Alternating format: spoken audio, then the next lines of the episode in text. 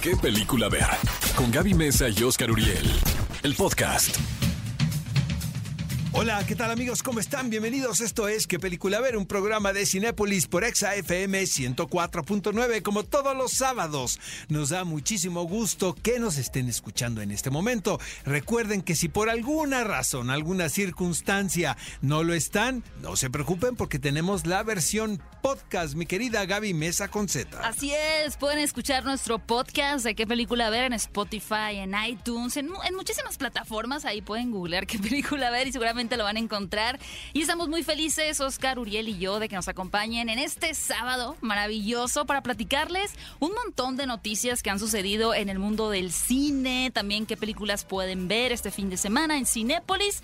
Pero me encantan las efemérides, Oscar, del día de hoy. Hoy es el Día Mundial del Emoji. Es que nuestro productor eh, está muy deprimido y está ahorita en ansiolíticos. Entonces, ya si vemos así como efemérides raras, Sí, el sabemos del emoji, perfectamente. ya El no del planeta, ¿A quién se del le ocurre festejar maestro? el día del emoji, señorita productora? A nadie. Pero a ver, a ver, a ver, yo quiero saber, ahí te aparecen además en, en WhatsApp tus emojis más utilizados, pero más allá de los más utilizados, porque puede cambiar por las Uy, ¿cuál- circunstancias. ¿Cuáles son los míos? ¿Cuál es los tu verdes, favorito? Los ¿Cuál- verdes del vómito. El del- el bueno, del sí, yo antes de que alguien diga algo, yo ya lo subí. ¿Sabes? ¿Ese o el del zipper en la boca? Ese yo nunca lo uso, por ejemplo. Uy, es, no sé, es que útil, ¿eh? es que estás muy chava, pero ya que crezcas, este, vas a Le ver que es muy útil ese emoji, el emoji del zipper en la boca. Ok, y también es el Día Internacional del Tatuaje. ¿Tú no tienes tatuajes, verdad, No, Oscar? eh, amigos, ahí Me les va. sorprende, me sorprende. Ya sé, caray. Tengo un amigo que es, o sea, está tatuado hasta en las uñas, Sí, ¿no? todo, sí. Entonces, este, me insistía de un tatuaje y pues sí. Con su cara, ¿no? Vi, cata- vi catálogo, vi el catálogo. Entonces así dije. y sí, Estrella, había uno, había uno muy padre. Hice la cita y me ¿Te arrepentí. ¿De qué era? Ahorita te, Ah, corte comercial. Fuera de, fuera de micrófono. Amigos, esto es ya un poco privado. ¿Qué tal, qué tal Gaby, no? Y Oye, así pero, como en, ¿ya sabías como en dónde te lo ibas a consultorio poner? sentimental. Pues no. Este, me lo iba a poner en el pie. Oigan, amigos, el señor Vin Diesel cumple 54 años. Hay que reconocer que se ve espectacular. Yo estoy muy impactada, de hecho, con esta noticia de que cumple 54 años. 54 años. Mañana, de hecho, mañana domingo. Mañana. no es hoy. A ver, mm, esto está medio difícil. ¿Cuál dirías que es tu película consentida con Vin Diesel?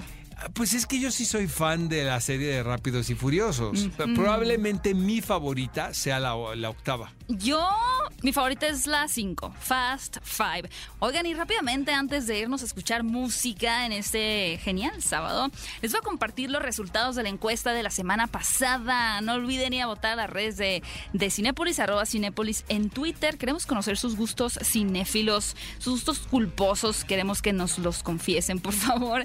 En la encuesta de la semana pasada, que obtuvo más de 3.000 votos, muchísimas gracias a todos los que nos escuchan y van a votar, les preguntamos cuál de estas cuatro heroínas era su preferida.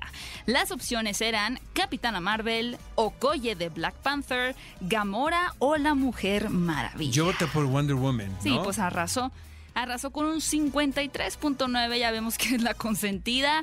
Yo voté, no me acuerdo, creo que por Capitana Marvel, pero bueno, el punto es que arrasó grandemente Wonder Woman. ¿Qué película ver? El podcast.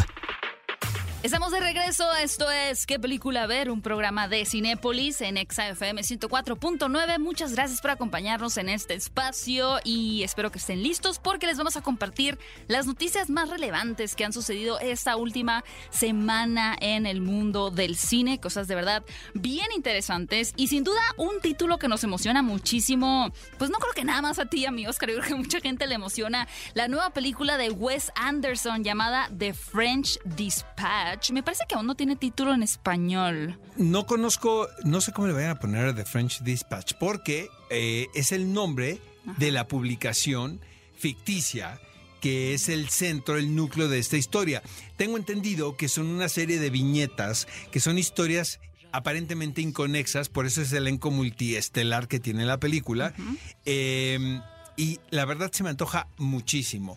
La puesta en escena seguramente va a ser un espectáculo. Tiene un elenco de lo más ecléctico como suelen ser los repartos del señor Wes Anderson. ¿Qué tal la foto que se viralizó esta semana con el elenco en las escaleras del palais? Porque hubo muchísimos memes al respecto, ¿no?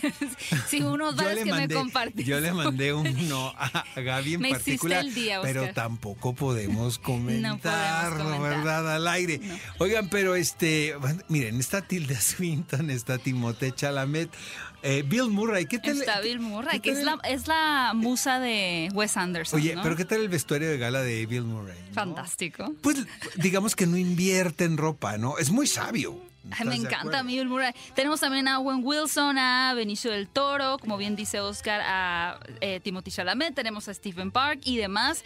Y bueno, esta película ya fue presentada en el Festival de, de Cannes, como dice Oscar, y recibió una ovación. Ya saben que, que a los críticos en este festival les fascina hacer el show, les fascina hacer los titulares Es que- y aplauden por es que les voy a decir y una- y esto, minutos. esto se parece mucho a las redes sociales, lo que sucede en Cannes. A ver, ¿por Ya qué? sabes, esta cosa de hypear. Ah, Antes de que pasaran, eh, de que existieran incluso las redes sociales, pues estaban las notas periodísticas.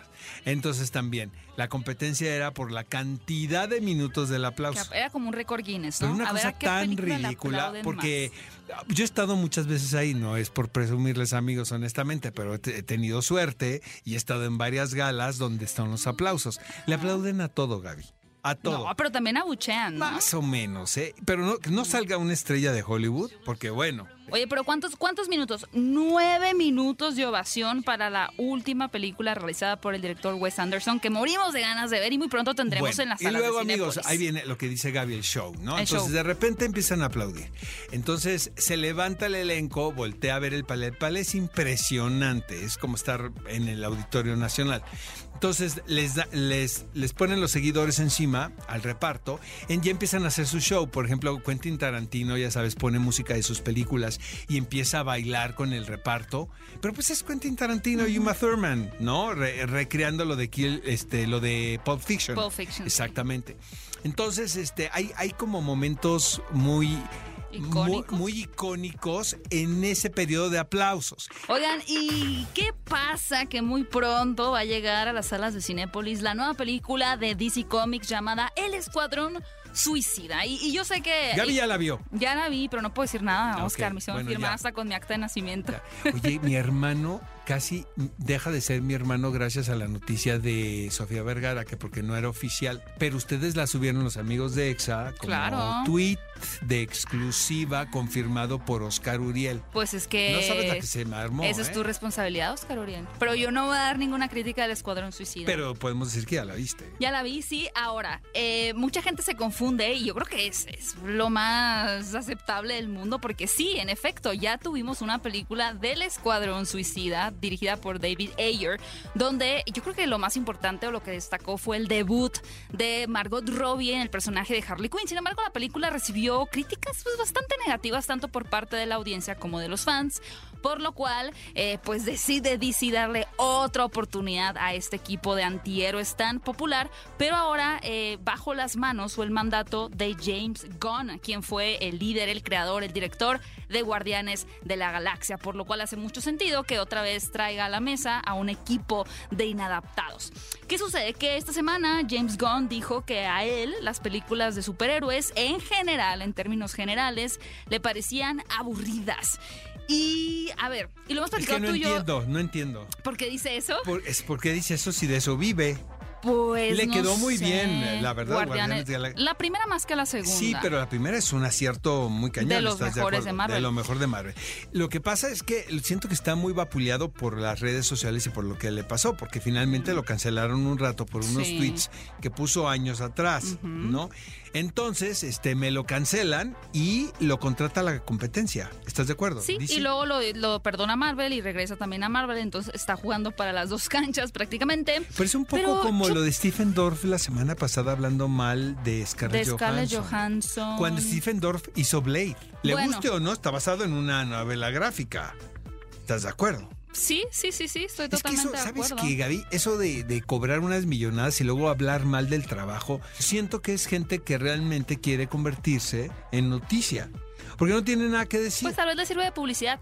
Ya, ya como último comentario, creo que el, lo que menciona James Gunn va más en pos de de que los directores tendrían que tener una exigencia al momento de adaptar estas historietas a la pantalla grande porque pueden caer como en una fórmula ya demasiado prescrita y que vuelve a las películas aburridas. Mientras que al final, el, con su ejemplo de Guardianes de la Galaxia, sí podemos decir que reinventó Pero esa un es poquito otra la cosa, fórmula. Gaby. Yo no estoy diciendo que creas que las películas están bien Ajá. y que, o que hables bien de las películas. Simplemente es que es algo que tú estás consciente y que sabes que si vas a participar en algo, son películas de estudio, son películas donde los productores intervienen mucho. Entonces, hablar mal de una película porque no tiene un espíritu independiente de estas características, siento que es un tanto como malagradecido, porque es muy distinto que tú aceptes participar en una película de presupuesto bajo, donde hay una visión autoral, donde sabes que es el director el responsable, ahí se vale decir, no era lo que yo, lo que a mí me platicaron. No sé si me entiendes lo que Sí. estoy tratando de decir. Sí, sí, sí, sí, claro. Y como saben, cada semana tenemos una encuesta. La semana pasada nos contaron que la Mujer Maravilla era su superheroína favorita. Esto a través de las preguntas que hacemos en nuestras redes de Cinépolis, arroba Cinépolis en Twitter.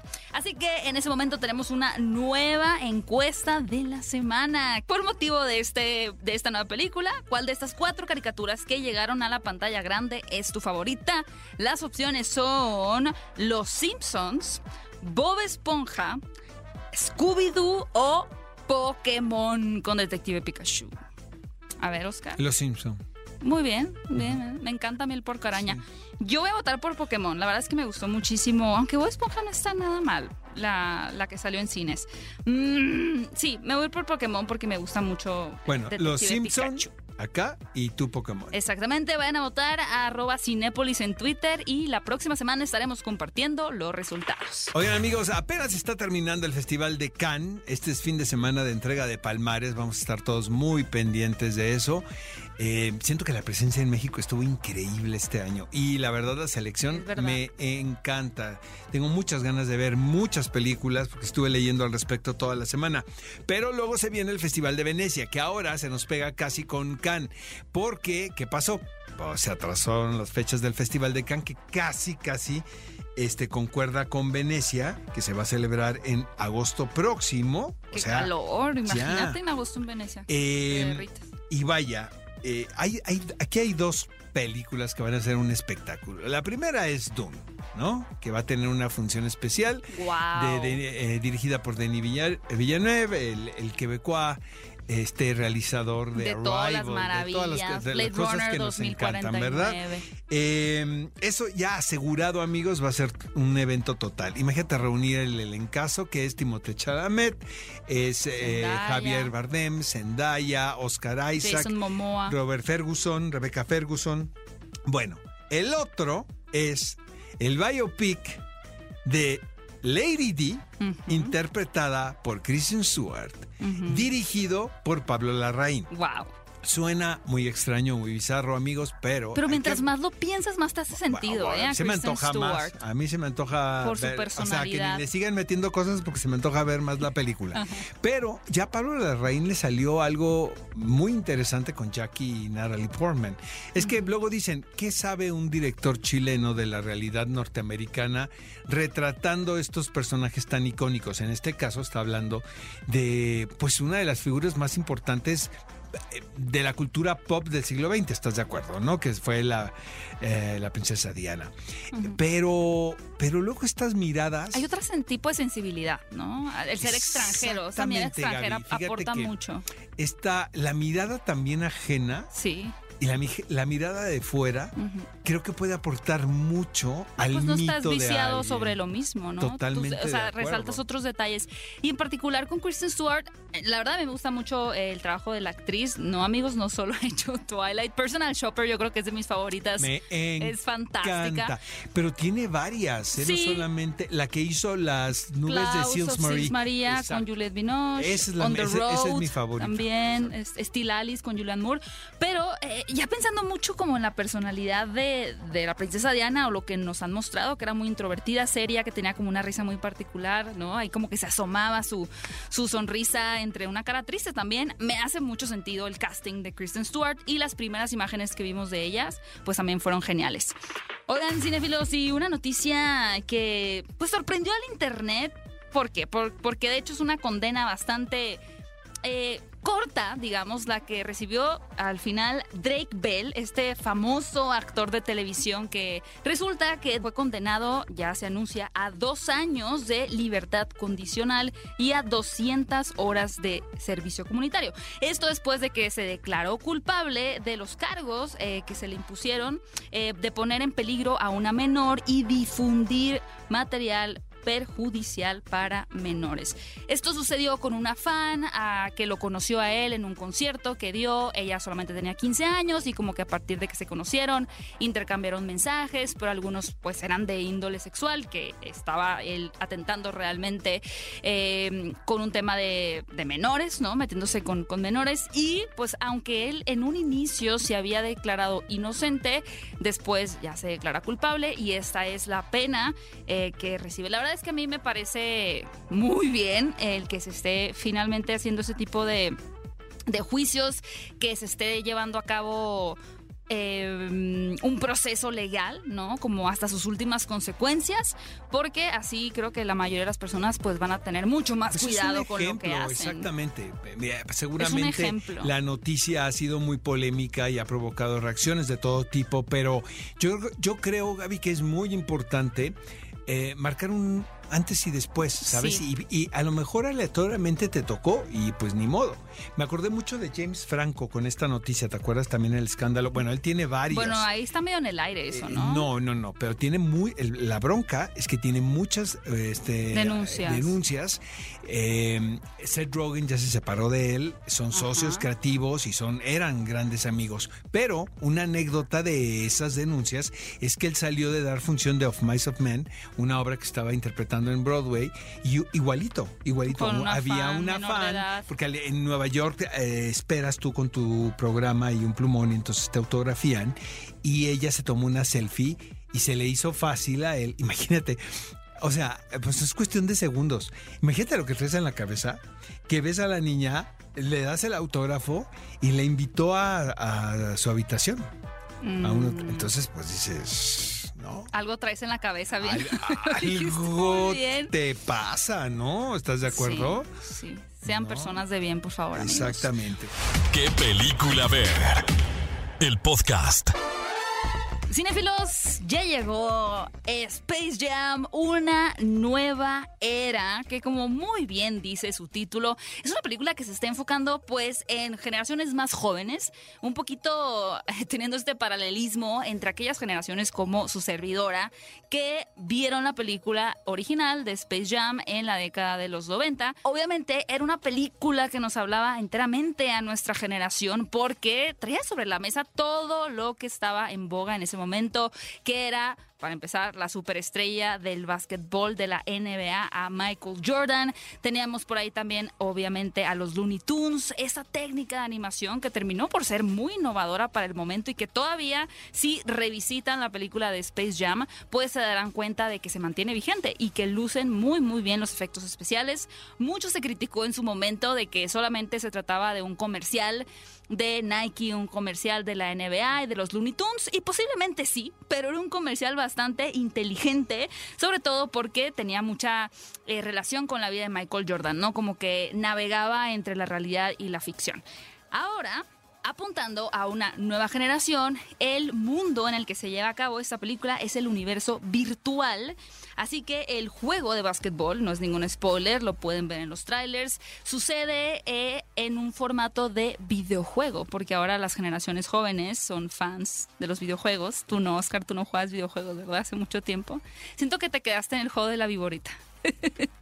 Di la verdad si juegas el, ju- jugaste el juego de la viborita. Aquí aplicó el, el zipper en la boca. Estás tú Y hoy en- que es día del el- emoticón, celebro ese. Bueno, Oscar no juega videojuegos, la verdad yo tampoco. Sin embargo, pienso que aquellos niños que estén muy sumergidos en lo que tiene que ver con los videojuegos, con las plataformas de gaming, eh, los streamers y demás, esta película puede conectar a un nivel distinto con ellos. A nivel personal, pues yo no soy tan gamer, yo no juego videojuegos desde mm, el 2000 posiblemente, pero está definitivamente apuntando a este público esta nueva entrega y ahora también muy similar a la premisa o a la fórmula que teníamos en los 90, pues traen de regreso no a Michael Jordan, porque ese señor ya está en su palacio haciendo otras cosas, sino a una estrella de la NBA, también de las más importantes, que es el señor LeBron James. Ya dimensioné lo absurdo y lo ridículo de la polémica del traje de Lola Bonnie. Ya sabes, Oscar, que se hizo como todo este escándalo de que el uniforme ya no era sexy, que ahora tenía unos shorts más largos y yo así como de, dejen en paz a la coneja ya, déjenla que tenga la ropa que quiera tener. Hasta Zendaya se metió en la conversación, también haciendo notar que era una situación extremadamente ridícula. Y bueno, ahora que finalmente vean ustedes la película de Space Jam, un nuevo legado en las salas de Cinépolis, se darán cuenta que Lola Bonnie, su esencia, su carisma, su astucia y su con el básquetbol sigue siendo exactamente el mismo. Amigos, llega a cartelera y no sé a cuántas miles de pantallas la comedia romántica mexicana titulada El Mesero, dirigida por Raúl Martínez Solares. Esta es una producción de BH5 y de Televisa Cine, protagonizada por Badir Derbez. De nueva cuenta, mi querida Gaby Mesa Conceta, el asunto aquí es la distinción de clases sociales. Pero eh, obviamente hay un elemento que une a estos dos grupos, porque todo converge en los ambientes que se dan en un restaurante donde el personaje que interpreta Badir, llamado Rodrigo, trabaja como mesero. Eh, siempre me he imaginado que esos ambientes deben ser muy particulares. El, el mundo entre los meseros, entre los hosts, entre las hostes, entre el dueño del lugar y su relación con los comensales, porque finalmente el cliente siente que tiene un derecho porque está pagando un servicio. Estoy de acuerdo hasta cierto punto, porque luego se pasan de tuestes, ¿no? En, en muchos establecimientos. Pero luego también es lo contrario. El cliente puede ser un prepotente. Entonces este personaje que cuya, digamos que cuya suerte es que tiene de apellido Sada, que es un apellido, amigos, que en la República Mexicana lo relacionan con familias de mucho dinero que provienen de la ciudad de Monterrey. Entonces este personaje, pues es muy aspiracional, es un, es un chico que tiene muchas ideas, que cree que pueden ser muy comerciales. emprendedor millennial. Es un emprendedor millennial Sí. quien no ha tenido una oportunidad. Finalmente, eh, por una cuestión casi de azar, podemos decirlo así, y de su astucia, él logra pasarse al otro círculo social. Eso ¿no? suena muy Y difícil. engañar a muchos personajes. Obviamente la película tiene el viaje de estos, de este prototipo de personajes que son eh, me aventuro. eh, probablemente algunos de los medios no son de lo más legal que puedan ser, pero me enamoro y finalmente el amor me hace a mí reflexionar y aceptar mi condición y empezar de- desde abajo como debe ser. ¿No? Entonces, no es una película que tenga un mensaje, ¿sabes? No es un- una producción que quiera dar una moraleja per se. Más adelante, aquí en este programa, nos acompaña el señor Badir Derbez en la cabina para hablar del mesero, donde interpreta a Rodrigo Sada. Y aprovechamos para mandar un fuerte saludo a la familia Sada, que seguramente nos escucha en la ciudad de Monterrey. Y para todos los amantes del cine de terror, como siempre, Cinépolis tiene una opción para ustedes. En este caso, una película noruega, de esa que nos plantea todo lo mal que puede salir cuando un grupo de jóvenes se van a una cabaña y cosas extrañas comienzan a suceder por sus malas decisiones. Aunque en esta ocasión no, no tomaron tan mala decisión, vaya, van de vacaciones, deciden tomarse un rato libre para nadar en el lago y, oh problema, resulta que el lago traía un poco más que agua y pececitos ahí de por medio y todo se va a descontrolar hacia el territorio de lo paranormal. Cosas fantasmagóricas van a empezar a suceder. Esa película se titula El lago de los muertos y claramente lo interesante de la cinta será descubrir por qué. ¿Por qué este lugar está maldito? ¿Qué ocurrió en ese lugar para que las cosas llegaran a volverse de esta forma tan sádica, tan espeluznante? Así que cinéfilos, si ustedes son fanáticos del cine de terror, no se pierdan El lago de los muertos, cinta noruega que ya pueden encontrar en salas de cine. Pues es la, es la típica película de suspenso, de género, donde se comprueba la mitología de un lugar. Así ¿no? es. Que realmente es pues es una idea muy recurrente, ¿no? Y que pues llama mucho la atención al público. ¿Será verdad o será mentira? ¿Será cierto que existe el monstruo de Loch Ness en ese lago, por ejemplo, Sasquatch? ¿O es alguien que está vengándose dentro del grupo de amigos? Y bueno, para todos los románticos amigos, tenemos un título. Alguien en algún lugar. Esta es una película francesa la cual por cierto formó parte de la programación del Tour de Cine Francés del año pasado. Y esta película la vamos a poder ver en salas de arte de Cinépolis. Es una gozada dirigida por Cedric Caplish y la premisa es...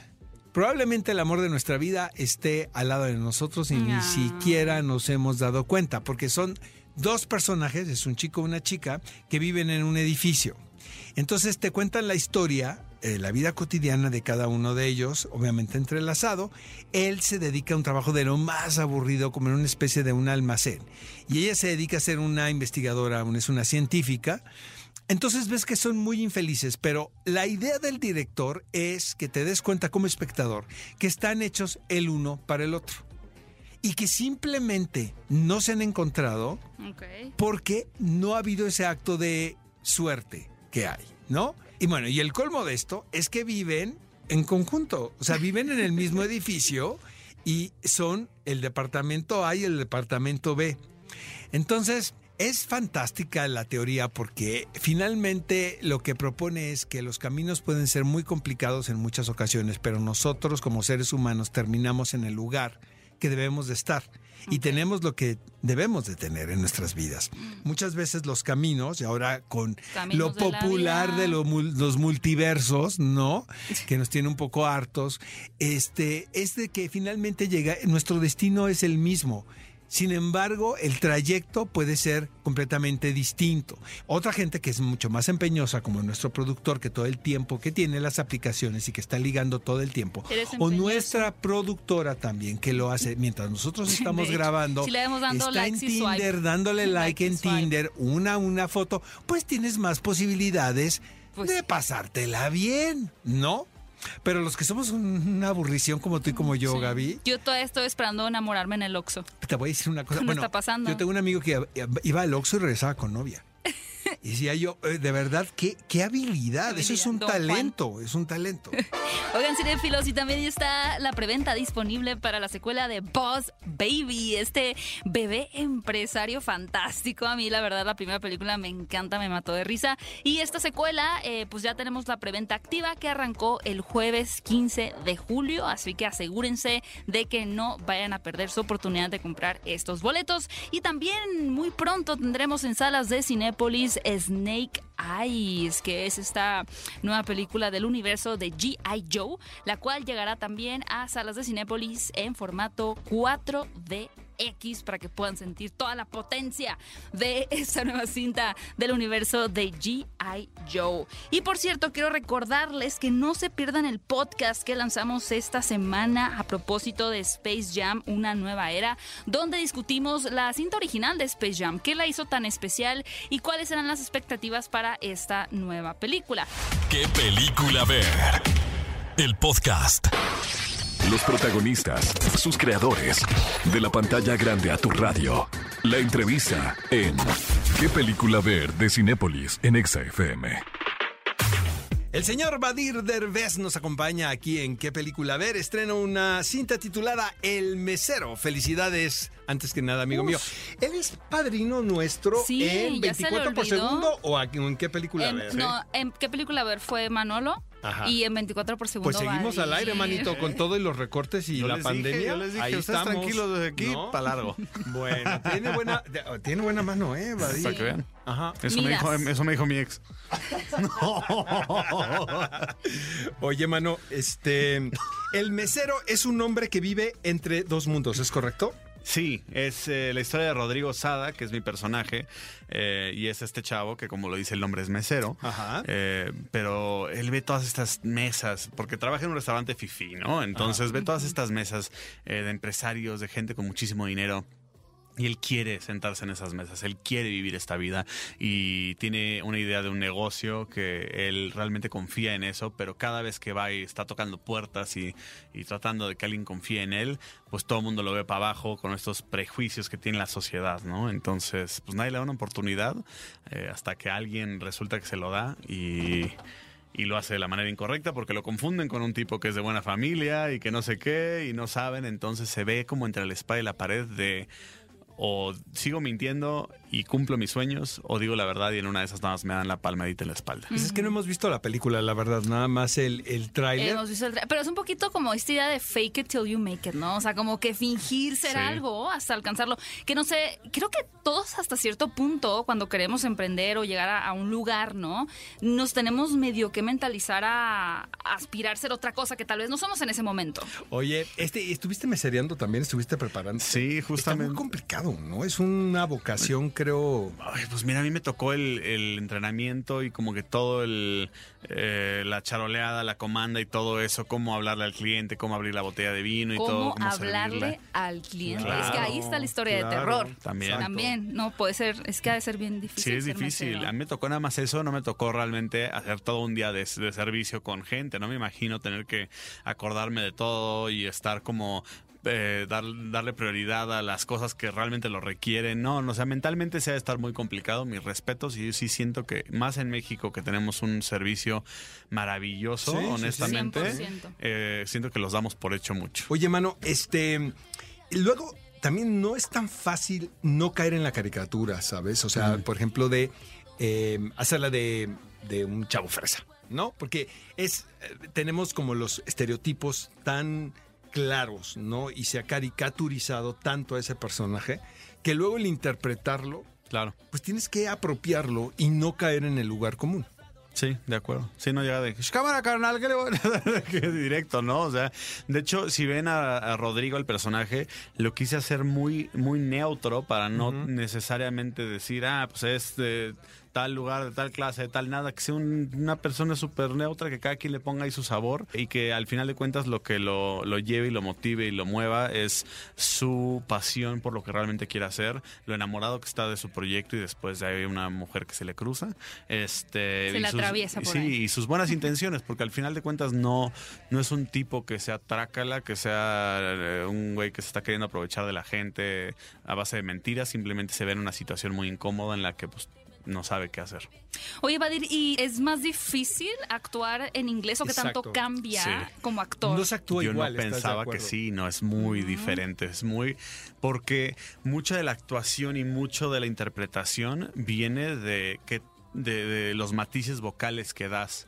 Entonces, de repente, cuando cambias de idioma, puede que lo hables bien, pero cómo juegas con la voz para dar intenciones cambia muy cañón. Entonces, sí es muy distinto actuar en español que actuar en inglés. Oye, Vadir, y bueno, allá tenías el personaje un padre, ahora tienes el de un mesero. Un mesero Em, padre. si- un mesero padre. Siendo eh, millennial y que tenemos, creo que la generación de arriba y todas nos juzgan un poquito como esta generación que se cansa muy rápido de hacer siempre lo mismo, ¿no? Tú, tú en ese sentido como actor, ¿qué tan seguido estás tratando como de salir de tu zona de confort? Todo el tiempo. O sea, de repente me verán haciendo cosas similares que entiendo y pasa, pero siempre estoy tratando de buscar, tanto en la actuación, personajes que me eh, reten o que sean distintos. Digo, si ven el padre Daniel en la película Exorcismo en el séptimo día, es muy diferente a cualquier otro que han visto en comedia aquí en México.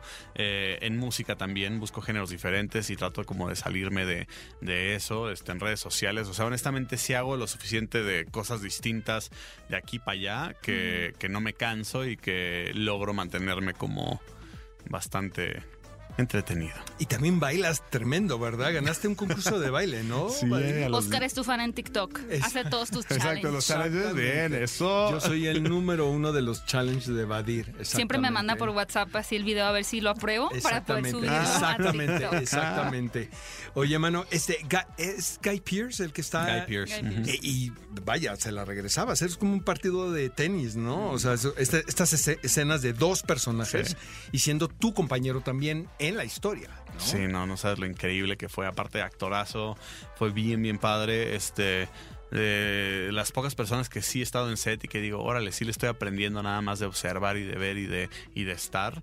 Eh, y aparte tipazo, o sea, tiene un humor negro igual muy similar al mío, entonces nos la pasábamos echando este cotorreo ahí después de, de que cortaban las escenas y honestamente muy, muy buena persona. Esa la hiciste en Los Ángeles, No, se hizo en Dallas, en Dallas. En Texas. Andan por todos lados los de Sí, Reyes, ya están- ¿verdad? Están pues, dominando, sí, nos van a gobernar todos, mano. Exacto. Ajá, ya. José Hablas con para Aislinn y dices, esta es la regenta, ¿no? La próxima regenta. Y luego ves a Badir y dices, ay, caray, ¿no? Es candidato a la presidencia. Oye, es un gustazo siempre saludarte, ¿eh, mi querido Badir.